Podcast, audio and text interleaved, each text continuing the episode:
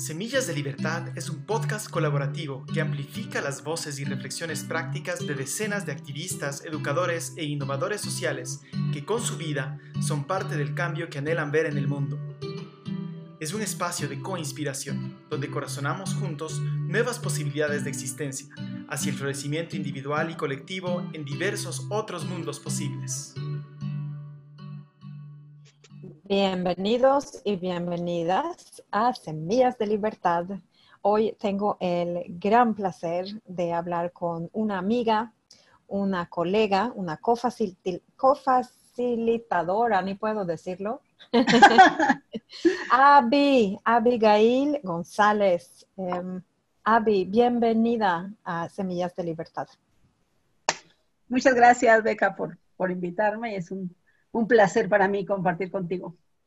Sí, hay, hay, hoy llevo mucho tiempo ya queriendo hacer esta, esta entrevista, conversación, porque es fascinante para mí eh, trabajar con personas que son maestros de formación o que han, que han sido maestros que ya tal vez no ejercen, eh, simplemente porque yo también soy maestra o ex maestra y se me hace que esa profesión de alguna manera nos une y luego en este caso muy, eh, muy particular nos une todavía más porque las dos decidimos en algún momento dejar nuestra carrera profesional. Y pues yo soy de Suecia, tú eres de México y me encantaría escuchar un poquito de ti. ¿Por qué elegiste ser maestra? ¿Cómo fue para ti entrar a trabajar como maestra y poquito a poquito desarrollar esta conversación hacia tu, decisión de ya, no, de ya no estar en el sistema educativo convencional mexicano. Pues bueno, creo que tuve la suerte de, desde muy pequeña, desde muy niña, eh, saber que quería ser maestra. Es algo que no me puedo explicar, solamente es como de, ah, yo quiero ser maestra y, y quiero ser maestra. Entonces, desde muy pequeña admiraba mucho a, mis maestras, algunas más que otras, eh, pero eran como un modelo para mí, ¿no? Entonces yo tenía como esa, esa idea muy clara. Al salir de la preparatoria, es, pues no lo dudé, fue como de sí, pues lo que sigue es ir a la, a la normal, y aparte que estaba cerca de mi casa, me quedaba todo súper cómodo, y pues dije, bueno, hay que hacer el examen, hay que hacer lo que tiene que hacer, y pues quedé, eh, fue una carrera, eh, pues, muy sistematizada. Yo en aquel, en aquel entonces, pues, no, no, lo, no lo comprendía, no lo veía de otra forma. Eh, y pues egresé a los, muy joven, a los 21 años. A los 21 años ya estaba yo este, egresada de la, de la carrera de licenciatura en educación preescolar, porque me gustaba mucho el kinder, los niños en el kinder. Entonces, salí muy joven y inmediatamente prácticamente inmediatamente me puse a, trabajar, ¿no? Y es como, sales como con esa ilusión de, ah, los niños y, la vas a pasar muy bonito y todo, y ah, te enfrentas con la realidad. Eh, y a mí me pasó algo muy curioso porque estuve solo algunos años trabajando en preescolar eh, y me fui a trabajar a primaria. En aquel entonces todavía se podía. Y me metí a un colegio particular eh, y ahí empecé con grupos de primero, primero, segundo, siempre me daban como esos grados por ser los más pequeños, ¿no? Entonces le fui encontrando como también el gusto por la, etapa de la primaria, que yo siempre dije, no, niños de primaria no, solo los del kinder. Y después dije, ah, está interesante, ¿no? Entonces, la verdad es que lo disfrutaba yo bastante. Aparte que, bueno, apenas iba adquiriendo experiencia y tampoco sabía muchas cosas, ¿no? Que en la práctica vas ahí como descubriendo y pues que no te enseñan que de todos de los cuatro años de carrera, pues muchas cosas jamás utilicé y otras tuve que ir aprendiendo en el camino, ¿no? Sobre todo eh, esta parte de, pues que yo era muy, muy joven y las mamás me veían así como de, ay, pero es una muchachita, no sé qué, y, como que no les daba yo confianza por, por, ser tan chica, ¿no? Aparte siempre he sido como muy chiquita y así, entonces como que, como que esa parte para mí fue muy difícil pero con el tiempo pues fui agarrando experiencia, después agarré grupos ya de tercer grado, cuarto grado, quinto grado, sexto grado, ¿no? Ya fui pasando por toda la primaria y pues fui agarrando confianza también en mí misma, tenía amigas, eh, sí me tocaron tener compañeras muy unidas, así conmigo que me echaban la mano y me ayudaban, eh, porque el colegio donde yo trabajaba era muy, este, muy perfeccionista y todo así, muy acomodadito y todo súper bonito, ¿no? Entonces, pues fui agarrando también experiencia ahí. Y después de como ocho años de andar ahí este, brincando de un grupo a otro, eh, me hice coordinadora académica de, ah, toda la... Wow. Entonces, quisiera, quisiera regresar un poquito al inicio, eh, cuando pues, tú sales de la normal, ya este, eres maestra, pero obviamente, o sea, yo tengo la misma experiencia que tú, ¿no? Que cosas que vi cuando yo estaba estudiando nunca me sirvieron y luego hubo un montón de cosas que me hubieran servido muchísimo que nunca tocamos. Entonces, ¿qué es lo que, qué es lo que a ti te hubiera gustado que se viera? O sea, si tú fueras la encargada de, del programa de, oh. normal, ándale, ¿qué es, lo que, ¿qué es lo que tú hubieras metido ahí, que, que tú no recibiste, que crees que es tan vital? Claro, Sí, yo ahora con pues estos años de experiencia lo veo y digo, chin, si a mí me hubieran enseñado esto, yo creo que una parte muy importante de la formación, que casi estoy segura que no, no se está trabajando en eso, es mucho desarrollo humano de, los maestros y las maestras, porque, eh, o sea, en la carrera solo es como de las, los contenidos y las metodologías, algunas, no todas, y cosas así eh, como muy, muy específicas, pero yo siento que no trabajamos con objetos. Bueno, no siento, es real que no trabajamos con objetos, ¿no? Trabajamos con personas. Entonces, es muy diferente el que te enseñen cómo puedes manejar tú tus emociones en el aula, cómo puedes manejar con los niños y las niñas sus emociones, porque es una parte fundamental. Yo después con los años lo descubrí, pero no, no tenía ni idea de cómo hacerlo. Entonces, yo creo que esa es una parte, para mí, a si me preguntaran, yo diría que hasta la mitad de la carrera se tendría que tener un espacio en donde los maestros y las maestras pudieran explorar esta parte humana y saber cómo, porque no puedes enseñarle al niño cómo reconocer sus emociones si tampoco tú nunca has trabajado en ello y si nadie te ha enseñado. Claro. Entonces, eh, cómo resolver los conflictos entre ellos, cuando tú estás molesta y cómo puedes eh, hacer para tener un ambiente agradable en el aula, al hablar con las familias, cómo ser asertiva, o sea, yo siento que esa parte se fue en blanco y sí me di yo así como muchos topes de, wow, ¿qué, qué es esto, no? Y eso mismo me llevó a mí, pues ahora sí que autodirigirme y a investigar por fuera para saber cómo podía yo hacer esto. Claro, porque yo estoy también pensando mucho en estos temas porque pues tampoco en mi carrera nunca platicábamos del bullying, nunca hablábamos de cómo resolver conflictos, nunca se mencionó esa parte. Y, he estado pensando mucho en eso también y, creo que fue como un 20 me cayó el otro día, eh, donde supe que mi sobrino, pues a él lo golpearon él está en, primero, ¿no? De primaria en, Estocolmo, Suecia. Y los maestros ahora no parece saber qué hacer de esa cosa. O sea, de repente tenemos un niño que ya no confía, que se siente con mucho miedo al ir a la escuela. Y cuando un niño tiene mucho miedo, cuando un niño está muy estresado, pues ¿cómo va a aprender? Y lo, que, lo que dijo mi hermana cuando estaba hablando con ella era, era que ella me dijo, es que creo que los maestros nunca se imaginaron que iban a tener que confrontar este tipo de situaciones, que simplemente querían enseñar su materia. Y yo no sé si, si tú resuenas con eso. Claro, porque es que eh, como que se, como que no se visibiliza eso en la carrera, ¿no? Es como de tú vas a ir y vas a enseñar esto y vas a enseñar matemáticas y cómo vas a hacer los contenidos, pero, pero no hay esta, esta área en donde te digan, bueno, cuando los niños se sienten de esta forma, cuando hay problemas, cómo puedes hacer, cómo puedes llegar a, consensar con ellos, cómo puedes tener una relación este, saludable, cómo puedes este, tener, mm, ser empática con ellos. Nada, o sea, como que se les olvidó que, no solo estamos ahí para enseñar, pero yo siento que el papel de una maestra un maestro no solo es enseñar, me da mucha tristeza cuando veo en, en Facebook o cosas así de, pues la escuela solo se enseña esto y en la casa solo esto, ¿no? Y hacen como una división y no se dan cuenta que con, la, con el, el, material con el que trabajan es humano, ¿no? Entonces no es solamente, le voy a enseñar letras y esto y números, no. Para mí es algo que no se puede, no se puede separar, ¿no? Entonces sí, es, es algo de las, de las eh, cosas más difíciles con las que yo me encontré. Y aparte, no nada más eso, las relaciones en el contexto de, de maestros y maestras es otro tema, ¿no? Entonces, es muy mm. complicado. Sí, no, porque eso también, o sea, son seres humanos también.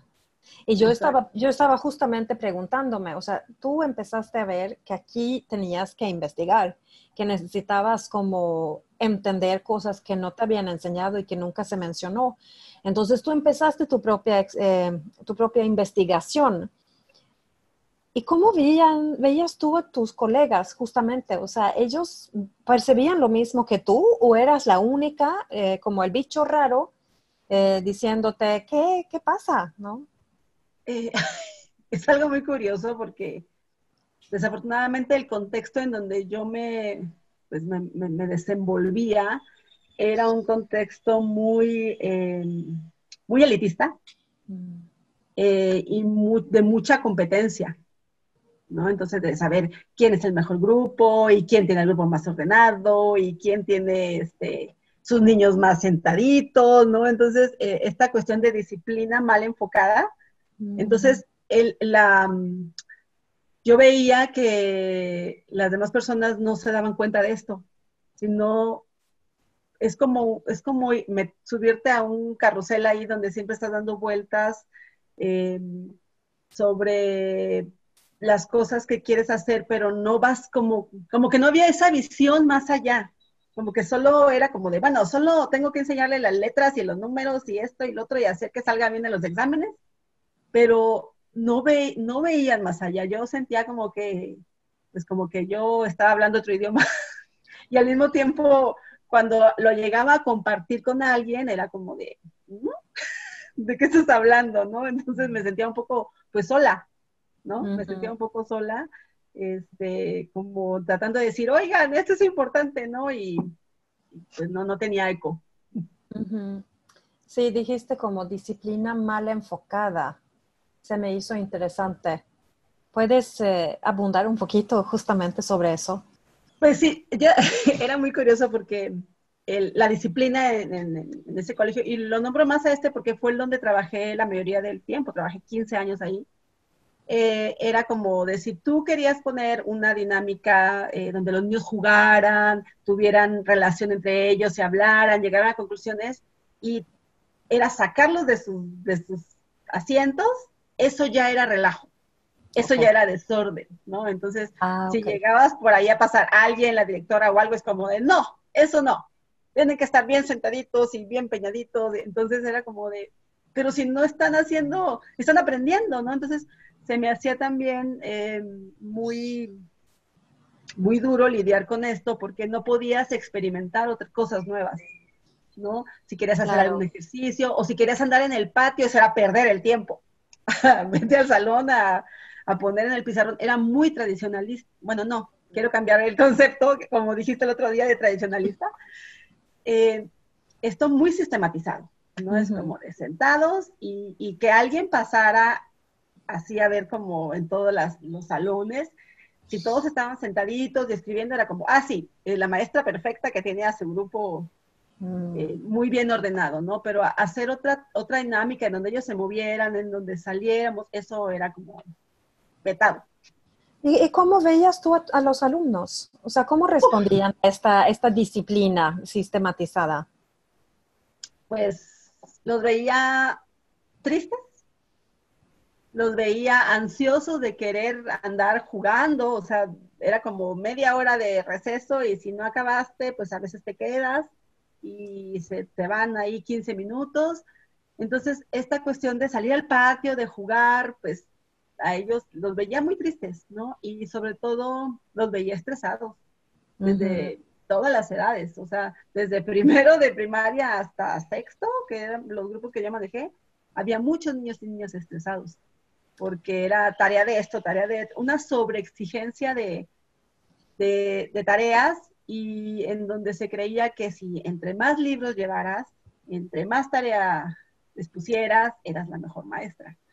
Entonces Ah, ok. ellos estaban, y, y- y lo más triste era que no podías con todo eso, porque era llevar los libros de la secretaría, más aparte otros libros eh, de editoriales externos que eran como particulares.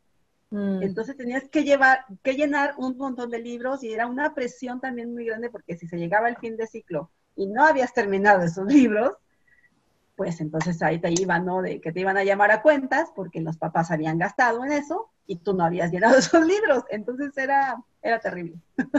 Entonces se escucha como muy, muy de, de fábrica, se escucha como de, de producir, de avanzar y, y de tener ciertos resultados, o sea, en este caso terminar libros, pero el aprendizaje per se no, no era el enfoque. Pues se suponía que entre más libros llenaran y más ejercicios hicieran y más tarea llevaran, tendrían un aprendizaje más significativo. Pero yo veía los resultados en los exámenes, los que se aplicaban más y a los que sus papás y mamás como que, mm, ¿cómo decirlo? Eh, estaban más ahí como pegados a ellos, de que tienes que estudiar eh, como más, más este, sobre de ellos, pues sí, lograban sacar un 10, algo, pero a las dos semanas se les olvidaba lo que habíamos visto. Era más memorístico, ¿no? Mucha Mm. memoria, mucha memoria, planas, cosas que yo veía que en un determinado tiempo ya se les había olvidado. Era como de otra vez volver a empezar, ¿no? No había un aprendizaje en- significativo. No, ok, no, un aprendizaje significativo, por lo menos eso no hubo, ¿no? Memorización sí. Y, ok, había entonces, después de ocho años de estar así trabajando, tú te volviste coordinadora. ¿Y qué, qué implicaba ese trabajo? Uy, el doble de trabajo. Bueno, pues ahora era eh, estar fuera de, de grupo y hacerme cargo de toda el área académica de todos los grados y eh, resolver eh, situaciones que tuvieran que ver con los niños, con las niñas de toda la escuela, con las maestras y maestros y con las, los papás y las mamás. O sea, era básicamente encargarte de toda el área en- y era muy estresante también.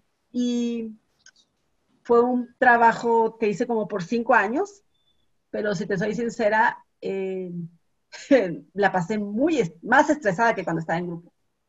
O sea, cuando estaba en grupo tenía cierto nivel de estrés, pero cuando estaba encargada de esa área eh, fue mi tope, ¿no? Porque era resolver muchas, muchos conflictos, ¿no? De papás y mamás inconformes por una calificación y que tenías que hablar con ellos, y luego las maestras que estaban inconformes por algo y había que pasar la información, y luego los niños y las niñas que no querían hacer ciertos trabajos y que ellos venían contigo para decir, ¿cómo le hago con este niño que no hace nada? Y entonces era como, era un mundo de cosas.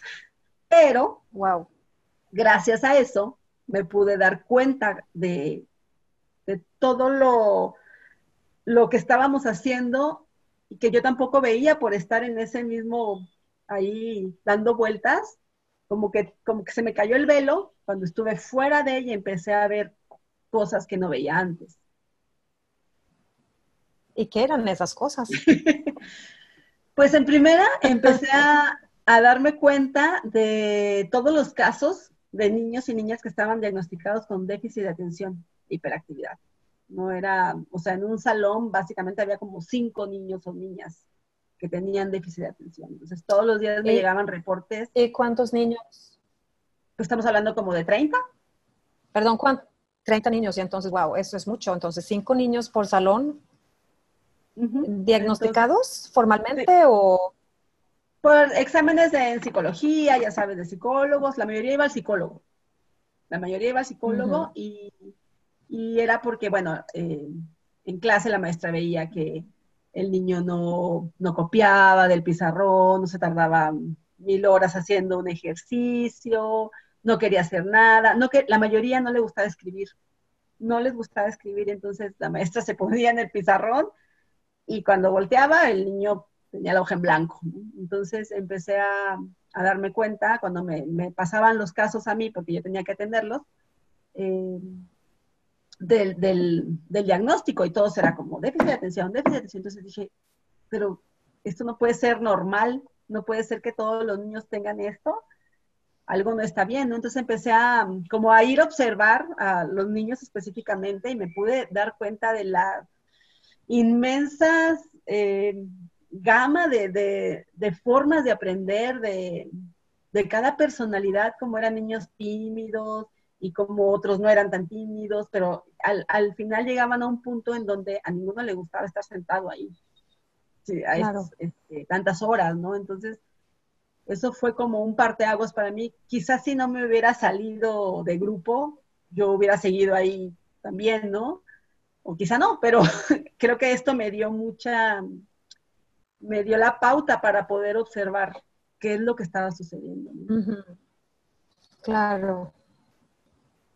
Wow, ¿y qué pensabas? O sea, obviamente lo estabas cuestionando. ¿Lo, platicabas con otra persona o, qué pasaba?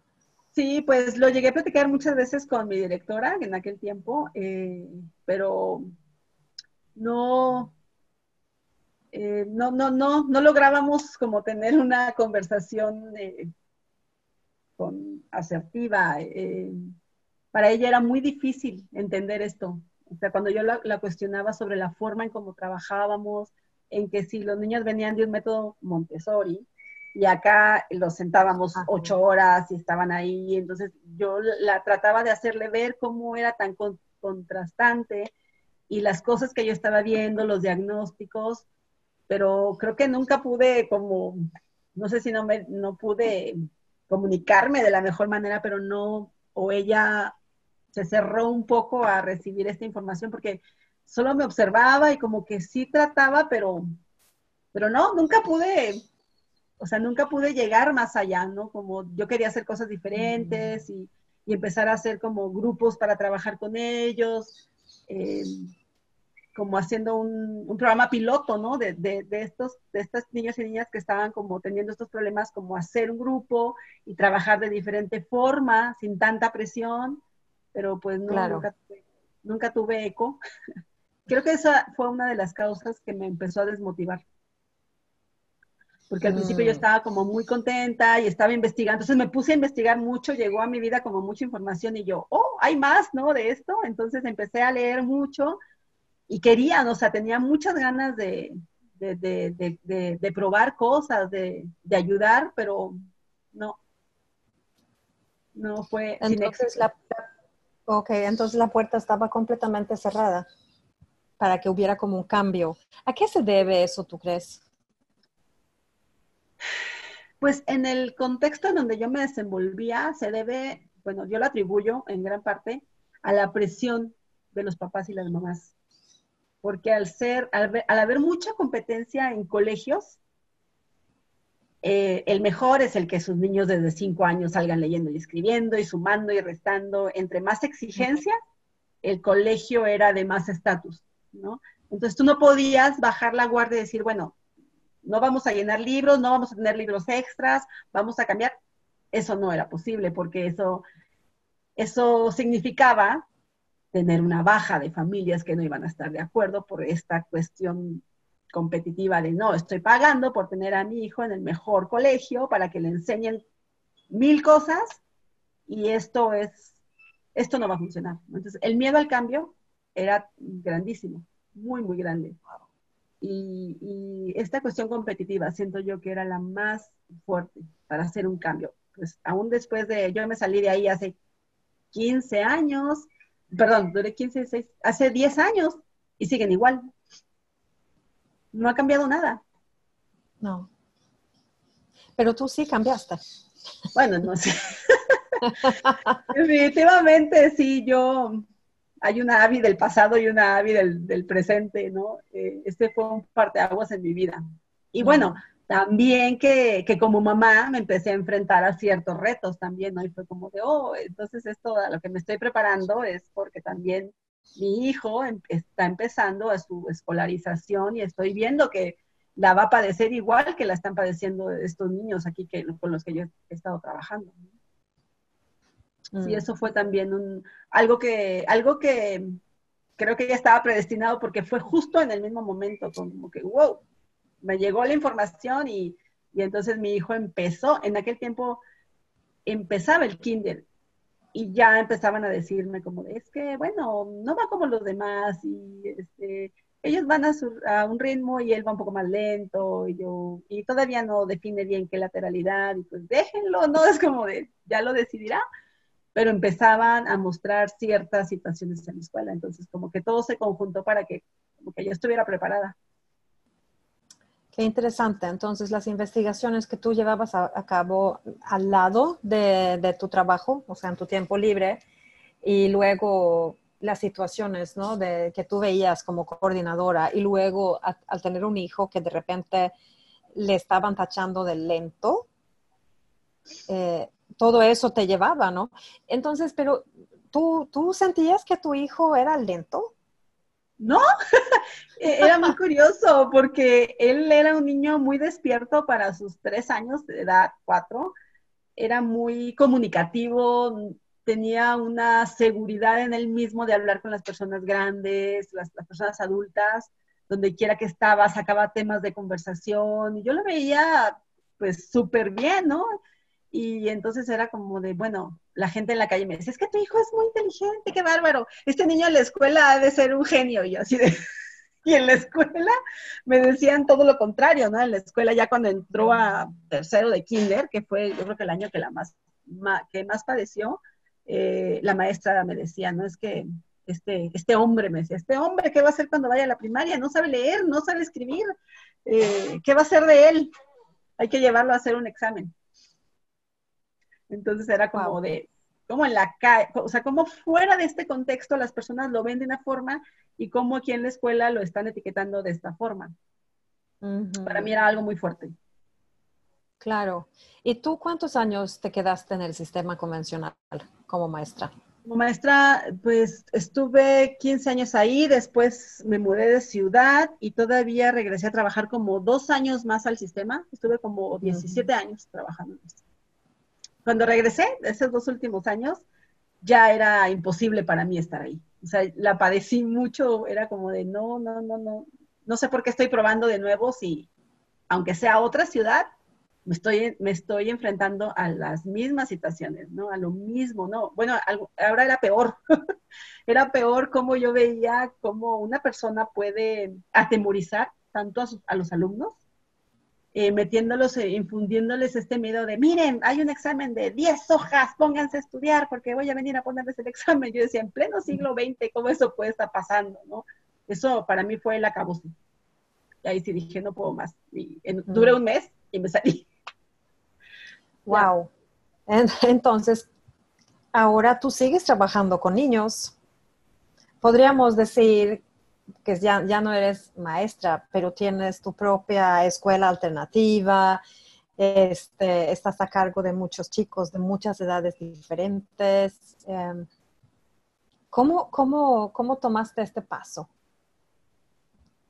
Híjole, pues creo que la vida me fue preparando con todos estos, estos cambios que, que fui haciendo desde mudarme de ciudad, de primero desde salirme de, decir ya no puedo más y renunciar y empezar a hacer un trabajo personal también. Ahí fue donde empecé yo también con, con mi chamba personal.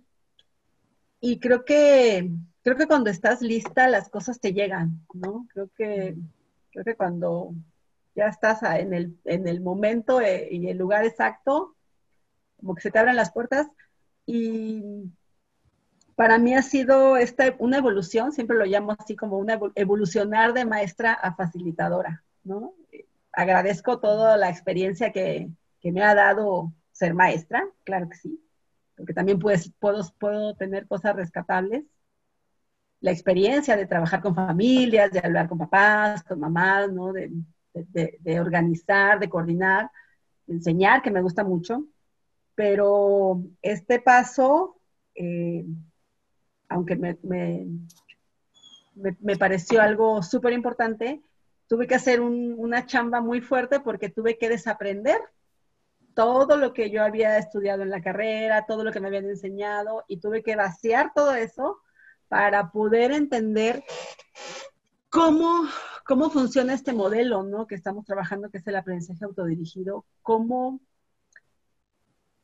cómo reaprender, ¿no? Cómo volver a, a ser yo y cómo, cómo conectarme con los niños, con las niñas, cómo, cómo crear relaciones saludables. Para mí ha sido, ha sido de lo más maravilloso. Es, es, una etapa de mi vida que disfruto como nadie. O sea, es algo que, que todos los días que voy ahí es como de, sí, vengo aquí y estoy y comparto y, disfruto con los niños, con las niñas. Entonces ha sido un cambio eh, muy interno, de mucha mentalidad también, quitarme todos esos chips de control y de, decir, bueno, yo soy la que sabe, ustedes no saben. yo era la maestra, así que... Sí, exactamente. Que quería yo preguntarte, Abby, o sea, porque muy claramente has hecho un, un cambio de paradigmas, ¿no? estabas en un paradigma de control y ahorita estás en otro tipo de paradigma donde los niños dirigen su propio aprendizaje. Pero podrías como contar un poquito, yo, yo pienso ahorita, ¿no? Sin saber quién va a estar escuchando esta, esta charla entre las dos, eh, puede que sí llegue a papás, puede que lleguen a otros maestros. ¿Cuál, ¿Cuál fue el cambio? O sea, ¿qué es lo que soltaste y qué es lo que tuviste que, que reaprender o, o entender? lo, lo, sí, lo más significativo fue el control. Mm. Fue el control de, de, sentirte como la persona que sabe, porque eres el adulto, o en este caso también la maestra, ¿no? Entonces, como maestros y maestras siempre tenemos como esta forma de, yo estoy aquí, los niños están acá, ¿no? Entonces, el, el, sentirme como de, se te cayó el, has visto en las películas antiguas que los maestros se paraban en una tarima, aparte, ah, sí. o sea, había una tarima y el maestro se subía, aparte de que los niños estaban sentados, el maestro se subía a la tarima. Entonces para mí fue bajarme de esa tarima y decir, bueno, estoy al nivel de todos y todas los, niños y las niñas y no soy yo quien va a decidir qué van a aprender y qué van a hacer, ¿no? No son mis miedos los que me van a ir a, hacer controlar la situación, ¿no? Entonces, muchas veces tuve que hacerme para atrás y cerrar la boca ¿no? De, cosas que yo hubiera querido resolver o que hubiera querido decir, mira por aquí, no, es como de, cierra la boca. Aprendí a cerrar la boca y aprendí a dar un paso para atrás. Creo que eso fue del primer año como la parte más fuerte para mí. Suelta, suelta y suelta, ¿no? Y no nada más como, como facilitadora ahí en el centro, sino también como mamá. Como mamá también fue un trabajo doble, porque también en casa es como de, hazte para atrás y cierra la boca, ¿no? Y entonces a veces quería, no, y ha sido una, no digo que ya lo logré al 100%, sigo trabajando todos los días en eso, todos los días estoy ahí y, y cuando pues caigo de nuevo es como, oh, perdón, no era de esto lo que quería decir y vas para atrás de nuevo, ¿no? Ha sido un aprendizaje constante, constante, constante yo, yo entiendo perfectamente a qué, a qué te refieres, ¿no? Porque yo he estado en el mismo proceso, pero si pensamos, por ejemplo, que tal vez hay maestros que están escuchando esto, ¿qué mal tiene eh, estar interfiriendo?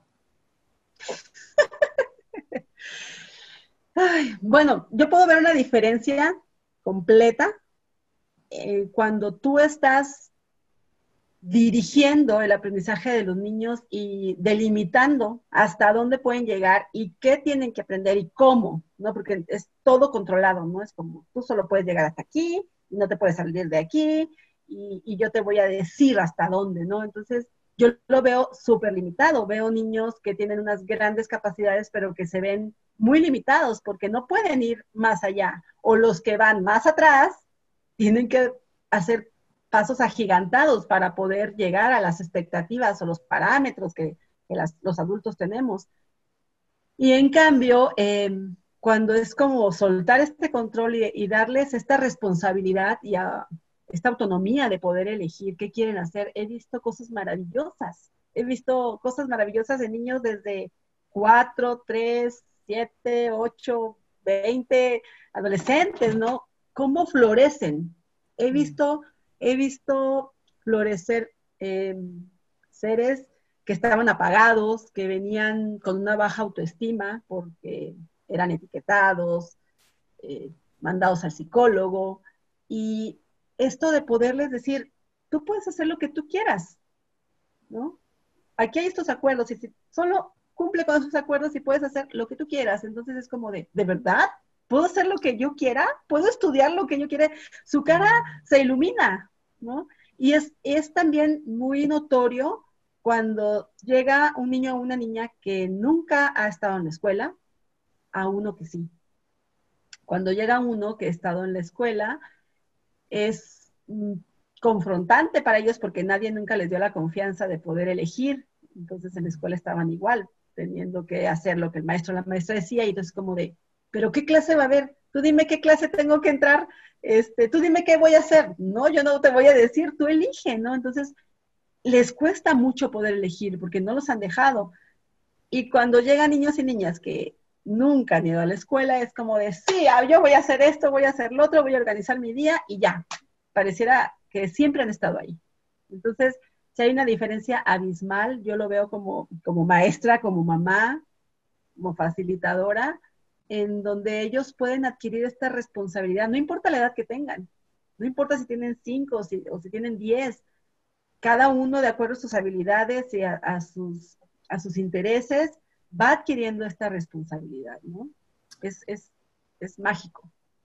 Y entonces, obviamente, o sea, yo estoy todavía aquí intentando pensar cómo sería escucharte si, si desconozco todo lo que tú estás hablando. Eh, ¿No hace falta un poco de disciplina para, para que aprendan? O sea, ¿cómo, ¿cómo se ve entonces? Es el caos y pueden hacer lo que quieran. Es muy divertido. es, una, energía tan, tan fuerte y a la vez tan, tan ligera. Y afortunadamente hemos podido crear eh, esta comunidad donde no hay una persona que diga que está bien o que está mal, o, un adulto que sea el que va a solucionar todos los problemas entre ellos, ¿no? Es como, no hay una autoridad no hay quien esté diciendo lo que se tiene que hacer. Entonces, desde ahí es como de, no hay nadie que, me vaya a decir que no hay una directora, un director. Recuerdo cuando llegaban algunos niños nuevos al centro y decían, llévalo a la dirección, a alguien que se portaba mal, traían como este chip de, que lo lleven a la dirección. Y yo, pero aquí no hay dirección, ¿cómo lo vamos a llevar? Era muy chistoso cómo traen ese chip, ¿no? Y cómo lo hemos ido cambiando poco a poco yo siento que la disciplina no tiene, no, no tiene que, nada que ver con esto de estar sentados como soldaditos y que ni siquiera voltees a ver la mosca que pasó, ¿no? O sea, la disciplina está en ti mismo, en, poderte autorregular y poder saber qué puedes hacer y qué no puedes hacer, pero si siempre estamos dependiendo de alguien que nos esté diciendo qué podemos hacer y qué no, es muy difícil desarrollarlo. Entonces, en los niños y en las niñas ahora yo veo como esta autorregulación sucede para saber, puedo hacer esto, pero esto no, porque puedo dañar a otro, porque otro puede sentirse mal, porque puedo poner en peligro mi salud física, ¿no? Entonces, ¿cómo empieza esta conciencia? Y si alguien seguramente fuera a vernos y no sabe nada de esto, diría, ¿qué está pasando entre este, este caos con orden? Es como una, una cosa muy especial porque ves a todo mundo haciendo cosas, jugando, otros bailando, otros eh, leyendo un libro, jugando un juego de mesa, haciendo cosas muy diversas, de muchas edades, y no es precisamente que un adulto esté ahí vigilando que, que estén haciéndolo bien, ¿no? Entonces, ¿cómo empiezas a devolverles esta confianza para que también esta disciplina sana, ¿no? Esta disciplina, esta autorregulación empiece a, a, trabajarse en ellos. Wow, es que es, eh, es, fascinante escucharte y también verte, ¿no? Porque tu cara cambia por completo cuando hablas de esto y, de lo otro. Me imagino. ajá, y pienso, pienso, ¿no? En, en las familias que, que, te están escuchando, en los maestros que tal vez también te están escuchando, porque entiendo que, no, esto no es para todos, eh, por lo menos no para todos los adultos. pero sí es para todos los niños. Sí, yo pienso que es para todos los niños y para todas las niñas, porque ellos no tienen ningún problema, o sea, ellos simplemente son, ¿no? Y ahí es como darle las herramientas solo para que sean, solo para que hagan lo que quieren hacer, ¿no? Y enseñarles cómo autorregularse, cómo autodirigirse. El problema lo tenemos los adultos, de, vuelvo a lo mismo, de querer controlar y de creemos que sabemos que necesitan aprender, que necesitan hacer. Entonces ahí es donde viene cuando alguien nos visita quizá por primera vez y le contamos cómo es todo el modelo, yo empiezo a ver cómo su cara se empieza a desencajar y es como de, no estoy entendiendo, ¿no? Es como, ¿cómo? ¿Van a hacer lo que quieran? Sí y no. O sea, sí, pero dentro de estos acuerdos que tenemos y entonces explicarles cómo funcionamos como comunidad. Y sí, algunos se van y no regresan jamás. Algunos vuelven al cabo de los meses y es como de, ya estoy lista, ¿no? Pero también es un trabajo personal pero yo siento que todos los niños, todas las niñas, esto es para ellos, ¿no? Pueden con esto porque es lo más natural que hay. Okay. ¿Puedes contar, contarnos un poquito más cuando dices eso? Esto es lo más natural que hay y los niños sí pueden con esto. ¿Qué es lo que hace que esto funcione para ellos? Eh, pues la, la, libertad, esta libertad de poder elegir ¿qué quiero aprender? Si, no sé, si ya tengo cinco años y a lo mejor por alguna razón quiero aprender a leer, pido ayuda, ¿no?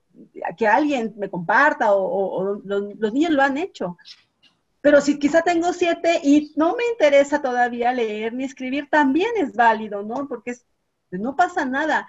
Y yo lo he podido comprobar como, como mamá, como mis hijas, las más pequeñas, saben las letras, saben los números, saben hacer sumas, y jamás me he sentado con ellas con un cuaderno a hacerlo o a decirle, mira, vas a hacer este ejercicio. Jamás, ¿no? El otro día estaba acompañando a unas niñas entre 7 y 8 años en la tienda y entonces veía su interacción porque estaban comprando cosas y entonces estaban, no, pues tenemos 14, a ver, ¿cuánto tienes tú? Y, todas contando su dinero. Y bueno, ¿para qué nos alcanza? Y entonces agarraban los productos y empezaban a hacer sumas y restas, ellas eh, de 7 años. Y yo decía, ¿cuánto han aprendido de esta experiencia y no es como que tenemos que sentarnos a decir, vamos a hacer las sumas y las restas, dirían, aburrido. y entonces es un proceso natural porque va partiendo de sus necesidades, no de las necesidades de los adultos, ¿no? Entonces, mm. esto es natural, lo piden mm. cuando lo necesitan. Y a veces nosotros estamos muy, muy preocupados de es que ya tiene siete y no lee. Es que no, no sabe sumar lo va a hacer, no confiamos, no, no confiamos en que eso va a pasar y que va a ser más significativo cuando ellos sientan que lo necesitan. El problema yo siento que tenemos en las escuelas es que les damos muchísima, muchísima información, pero ellos no saben para qué la van a usar. Y todo el mundo te dice, es que a mí para qué me va a servir saber eso, ¿cuándo lo voy a usar? ¿Para qué lo quiero? No le encuentran significado. Entonces, esta forma de desarrollarse naturalmente, de ir en su proceso paso a paso, pues es para todos los niños y todas las niñas, inclusive para los adultos también. Claro. Entonces, ¿tú qué dirías? ¿Qué dirías a tus ex colegas? Ahora que estás, ¿no? De este lado. Afortunadamente tengo a unas amigas que siempre que voy a, mi ciudad las veo y, ellas ven, ¿no? Observan en la página, ven en las redes y me dicen, es que, ¿qué haces? Y aparte no es nada más que es qué haces, sino es cómo te ves tú, cómo te ves ahora y, cómo estabas hace años, ¿no? Estresada y cansada y es como te ves tan feliz. Y, así es como de, bueno, queremos saber un poco más, ¿no? Y entonces empiezo yo siempre con mis, este, con, con, mis charlas un poco de contar, pero yo les diría a, a tantas maestras y maestros que nos pueden escuchar que, que, hay, que hay algo más porque a veces no nos atrevemos a dar el cambio porque no pensamos que, hay algo diferente. Creemos que eso es lo único que hay y con eso nos quedamos. Pero yo los invitaría a, reflexionar si realmente, o sea, hacer un, análisis de su trabajo con, con, los niños y con las niñas y que los observen, que observen si realmente esos niños y niñas son felices, cómo se muestran ellos en sus clases. Y esta parte de, de que nadie te diga que tienes que hacer, pero cuando tú sientes esta necesidad de dar más por, por, pasión, porque te gusta ser maestra, es como buscar, hay un mundo de información allá afuera, ¿no? Está Internet que, donde puedes encontrar mucha información, muchos libros y, y puedes darle la vuelta. Yo sé que es muy difícil porque he estado ahí y es muy difícil que, que te escuchen y que te crean, ¿no? Pero siento que siempre podemos hacer un cambio, por mínimo que sea, en la forma de, de, inclusive de, relacionarnos con nuestros alumnos y alumnas, ¿no? Entonces, eh, el otro día daba un, un, taller con algunos maestros de universidad y veía sus caras de, de, decir, wow, ¿esto se puede? ¿Hay, hay esto? ¿Dónde, ¿Dónde estaba guardado? ¿De dónde vienen ustedes? ¿No? Es como, me sentí como de otro planeta. Pero era mágico ver la esperanza que, les dábamos y que les decíamos, estas herramientas que tenemos aquí se pueden utilizar en donde quiera. Y aunque tú quizás en tu clase no puedas hacer un cambio drástico porque te corren, que es la verdad, puedes sembrar una semillita, ¿no? Utilizar algo de esto, adaptarlo a las necesidades. Y yo siento que se atrevieran, que se atrevieran a... Ay, se perdió justo esa parte. ¿Tú sientes que? Sí, eh, que, que, que yo siento que hay algo que podemos dejar, por mínimo que sea, y que, que pudiéramos atrevernos, atrevernos a, a, hacer algo diferente. ¿no? Atrevernos a, buscar y a, poner en práctica cosas nuevas. Hay un, dicho que dice, ¿cómo esperas cambios? ¿Cómo, ¿Cómo, esperas que algo cambie si siempre hace las mismas cosas? y eso fue algo que a mí me cayó el 20 con, cuando estaba a cargo de esta coordinación, de cómo mis maestros me decían, es que no, es, no escribe, no, no esto. Yo decía, pues si todos los días paso por tu salón y te veo escribiendo lo mismo en el pizarrón diariamente, la misma actividad, tampoco esperes que el niño cambie, ¿no? Entonces, darle la vuelta y, buscar nuevas formas para, para poder llegarles, ¿no? Entonces, básicamente, pues tú tienes un centro de aprendizaje ágil en Jalapa y se llama Educambiando y ya es el cuarto año creo que están funcionando, ¿no? Este, tú lo que ves ahí son niños que están aprendiendo pero que también son felices. ¿Tú sientes que, ¿Tú sientes que están aprendiendo menos que en una escuela convencional? No, yo creo que, que lo que estos niños y niñas están aprendiendo para la vida es algo significativo, es algo que jamás se les va a olvidar, ¿no? Y observo cómo muchos leen, escriben, investigan, desarrollan sus habilidades los, adolescentes, sobre todo, que están en esta búsqueda aún, esta veces de que no saben quiénes son y cómo tienen el espacio para poder, bueno, voy a probar la guitarra, pero también voy a probar jugar afuera, pero también voy a investigar esto, pero no, eh, eh, eh, esta gama de posibilidades en donde ellos en algún momento quizá decidan, bueno, sí quiero estudiar una carrera, pero después de haber pasado por cierto tiempo y, cosas que los llevaron a conocerse, ¿no? Entonces, yo pienso que aprenden muchísimo, no solo de, contenido, sino de la vida, de, cosas realmente útiles, de cosas que les van a servir cuando vayan a, otro lugar y puedan relacionarse con seres humanos y, y sepan resolver conflictos de una forma pacífica y sepan ser asertivos y tengan herramientas para, organizarse. No, es que es maravilloso. Entonces, básicamente lo que tú estás diciendo es que aprenden mucho más, porque no solo aprenden contenidos, también aprenden cosas que sí necesitan en la vida y que necesitan hoy en día, no en un futuro indefinido. Y además aprenden a autogestionar sus emociones y cómo llevarse, resolver problemas, conflictos, cómo colaborar con otras personas. Y eso no se aprende en la escuela, pero sí se necesita en la vida. Claro, es parte fundamental, ¿no? Yo, yo antes pensaba que, bueno, siempre he pensado que esta parte de la inteligencia emocional es igual o más importante que la, la, cognitiva, ¿no? O sea, sí, los conocimientos son importantes para desarrollar cosas, pero, pero esta cuestión, o sea, estamos en un mundo de seres humanos y va, a donde quiera que vayamos vamos a, vamos a convivir con personas. Entonces, creo que esto sobrepasa lo demás. Lo demás vendrá por añadidura si quieres estudiarlo, si tú ya sabes para qué te sirve y qué quieres hacer con eso.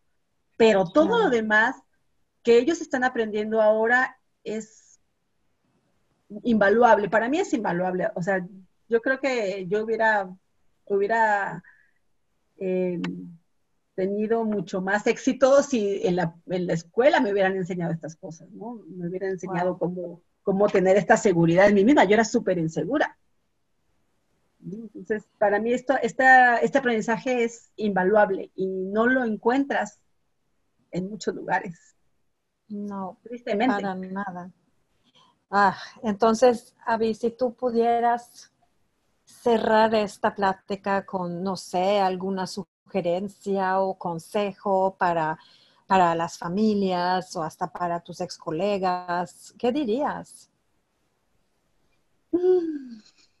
Híjole, pues una, un tip que yo daría sería que confiemos en nuestros hijos y nuestras hijas, en sus alumnos, ¿no? en los niños, en las niñas, porque ellos saben lo que necesitan, ellos saben qué, qué desean, ¿no? no minimicemos que sean niños y que por eso no saben qué quieren, quieren en la vida, ¿no?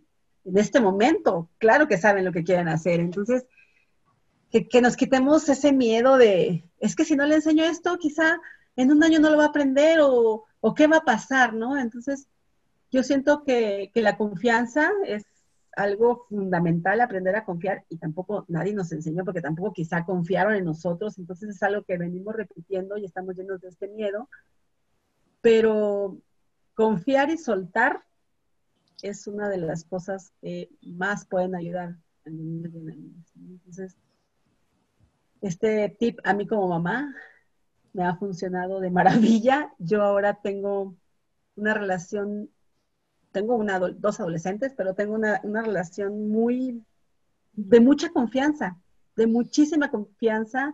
Yo puedo hablar lo que sea y sé que ellos cualquier momento pueden decirme lo que sea, porque hemos generado este, este lazo y en donde yo aprendí pues a confiar en ellos, ¿no? Entonces yo creo que es fundamental que todos los papás y las mamás confiemos en nuestros hijos y nuestras hijas.